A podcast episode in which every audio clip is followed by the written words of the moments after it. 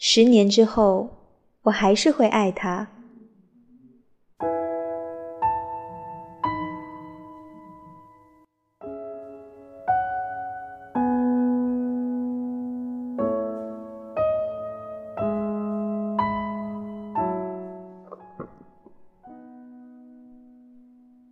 曾经有一个女人告诉我，我嫁给这个男人，因为我知道十年后我仍然会仰慕他。十年是短还是长？无论你多么仰慕一个男人，跟他共同生活之后，你会发现他也不过是一个凡人。到了第十一年或以后，当他江郎才尽，你是不是就不再爱他了？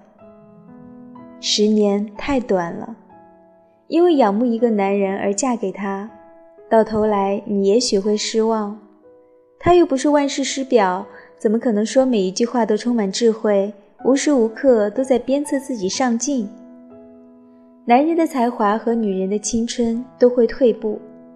仰慕之情要终结的时候，你要学习欣赏这个男人的其他优点。当你埋怨他江郎才尽的时候，你有没有反省一下他？